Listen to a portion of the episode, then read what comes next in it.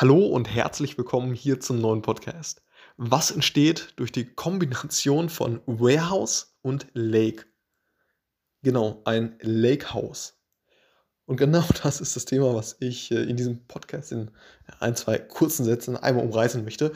Und zwar, wenn wir, wenn wir uns anschauen, was ist ein Data Warehouse, da geht es darum, dass man ja zentral Daten ablegt in strukturierter Form, die ja Stakeholder wie ein Data Analyst, Data Scientist letztendlich äh, ja, auf, auf diese strukturierten Daten zugreifen können. So.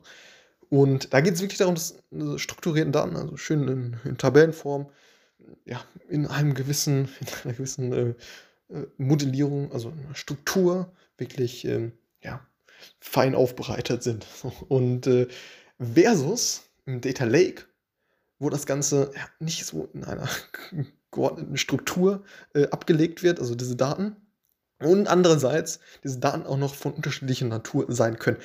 Das heißt, die sind nicht nur strukturiert, sondern können auch semi- und unstrukturiert sein. Also es können dort auch ja, Bilder, Videos, äh, JSON-Formate, äh, ne, Dokumente äh, vorliegen und so weiter.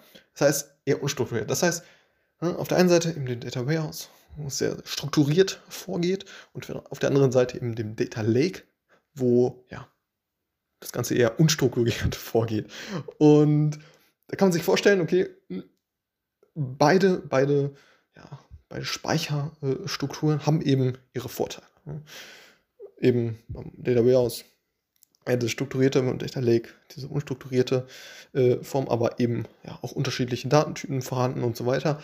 Und diese Vorteile möchte man sich jetzt im Data Lake Haus äh, zur, zunutze machen wo man eben, ja, durch einen Einzug zwischen verschiedenen Layern letztendlich es ermöglicht, diese ja, strukturierten, semi-strukturierten und unstrukturierten Daten letztendlich aufbereitet, aber eben so aufbereitet, dass nicht ein Data Swarm entsteht, also wo alles durcheinander äh, gewürfelt wird, wie es äh, im, im, Data Lake äh, vorkommen kann, sondern beim, beim Data Lake House ist es eben so, dass das Ganze ja dennoch eine strukturierte Form behält und man dennoch über die Daten, die in diesem Datenspeicher zur Verfügung stehen, einen guten Überblick behält und so ja, eben diesen, diesen Data Swarm vermeidet.